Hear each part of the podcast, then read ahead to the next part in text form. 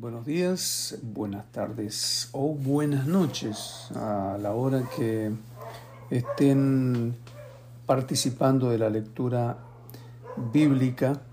Seguimos con, con la lectura bíblica diaria con el objetivo o con el plan de leer la Biblia en un año. Lucas capítulo 12, versículo 1 al 31, y luego estamos con Génesis capítulo 21, y estamos con Salmos capítulo 14. Empezamos eh, la lectura de Lucas capítulo 12. Entre tanto, miles de personas se apiñaban alrededor de Jesús, atropellándose unas a otras.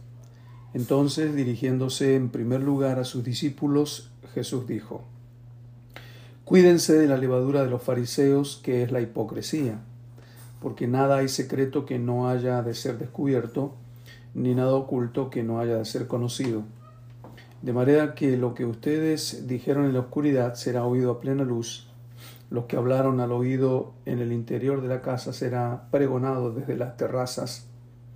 A ustedes, amigos míos, les digo que no tengan miedo a los que pueden matar el cuerpo, pero no pueden hacer nada más. Les indicaré, en cambio, a quién deben tener miedo. Ténganselo a aquel que no solo puede matar, sino, sino que también tiene poder para arrojar a la ajena al infierno. A ese es a quien deben temer. ¿No se venden cinco pájaros por un céntimo? Pues ni uno de ellos, de ni uno de ellos se olvida Dios. En cuanto a ustedes, tienen contado hasta el último cabello de la cabeza. No tengan miedo, porque ustedes valen más que todos los pájaros. Les digo además que a todo aquel que me reconozca delante de los demás, también el Hijo del Hombre lo reconocerá delante de los ángeles de Dios. Y al contrario, si alguien me niega delante de los demás, también él será negado delante de los ángeles de Dios. Si alguien habla contra el Hijo del Hombre, podrá serle perdonado, pero el que blasfeme contra el Espíritu Santo no será perdonado. Cuando los lleven a ustedes a las sinagogas o ante los magistrados y las autoridades, no se preocupen de cómo han de hablar o qué han de decir en defensa propia porque en aquel mismo momento el Espíritu Santo les enseñará lo que deben decir. Uno que estaba entre la gente eh, dijo a Jesús, Maestro, dile a mi hermano que reparta la herencia conmigo. Jesús le contestó, Amigo, ¿quién me ha puesto por juez o repartidor de herencia entre ustedes? Y dirigiéndose a los demás añadió, procuren evitar toda clase de avaricia, porque la vida de uno no depende de la abundancia de sus riquezas. Y les contó esta parábola. Una vez un hombre rico obtuvo una gran cosecha de sus campos, así que pensó, ¿qué haré ahora? No tengo un lugar bastante grande donde guardar la cosecha. Ya sé lo que haré. Derribaré los graneros y haré otros más grandes donde pueda meter todo el trigo junto con todos mis bienes Luego podré decirme, tienes riquezas acumuladas para muchos años, descansa pues, come, bebe, diviértete. Pero Dios le dijo, estúpido, vas a morir esta misma noche.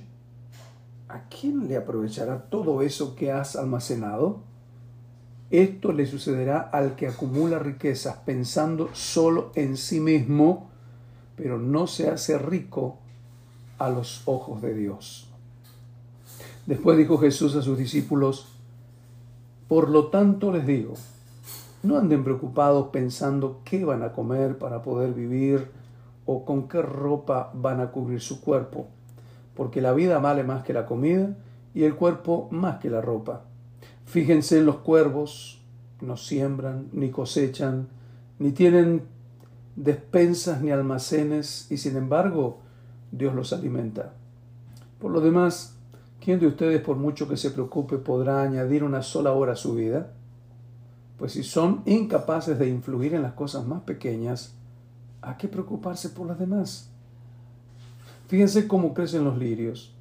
No se fatigan ni hilan, y sin embargo les digo que ni siquiera el rey Salomón con todo su esplendor llegó a vestirse como uno de ellos.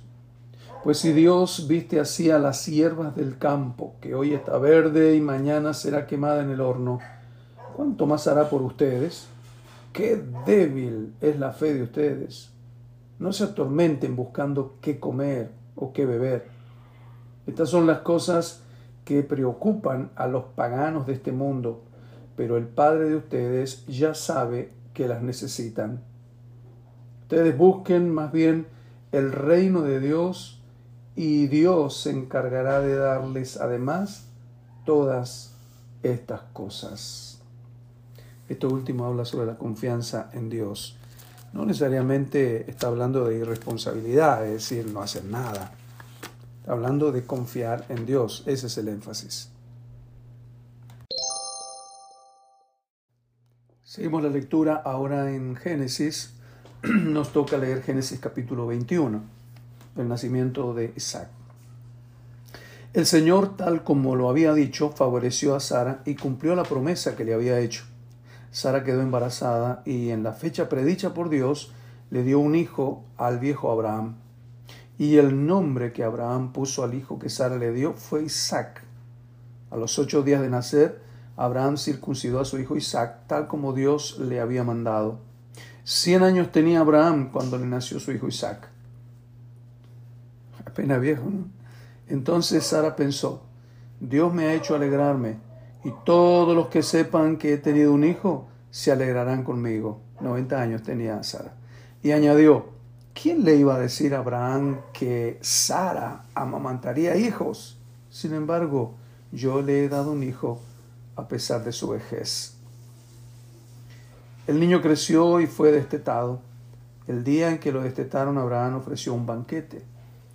Un día Sara vio que el hijo que Abraham había tenido de la egipcia Agar jugaba con su hijo Isaac. Entonces dijo a Abraham, echa de aquí a esa esclava y a su hijo, porque el hijo de esa esclava no va a compartir la herencia con mi hijo Isaac.